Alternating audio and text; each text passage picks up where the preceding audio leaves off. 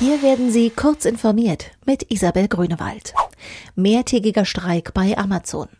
Beim Online-Versandhändler Amazon streiken seit dem frühen Donnerstagmorgen Mitarbeiter an den Standorten Bad Hersfeld, Koblenz, Leipzig, Rheinberg und Werne.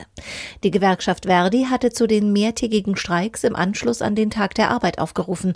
Die Arbeitsniederlegungen sollen in Koblenz bis zum 3. Mai andauern, an allen übrigen Standorten noch bis zum 4. Mai.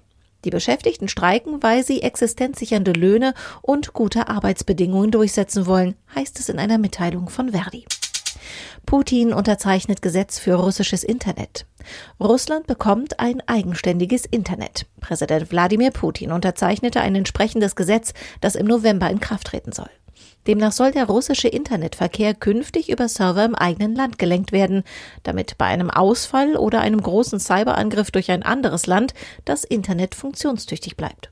Viele Russen befürchten, dass ihr Land digital isoliert und Überwachung leichter möglich gemacht werden könnte. Facebook verhandelt über eigene Datenschutzaufsicht. Die US-Handelsaufsicht und Facebook sprechen nicht nur über eine Geldstrafe, sondern auch über strukturelle Konsequenzen aus Datenschutzmissständen.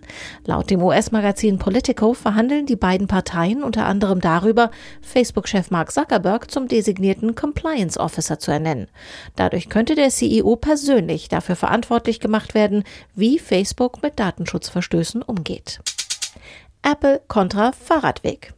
Apple kennt bei der Verteidigung seines markenrechtlich geschützten Logos keinen Spaß. Derzeit hat die Rhein-Voreifel-Touristik Ärger mit Cupertino und zwar wegen des Symbols des neuen Radweges Apfelroute. Das zeigt zwar keinen angebissenen Apfel, dafür aber eine apfelartige Rundung samt Blättchen, das man auch von Apple kennt.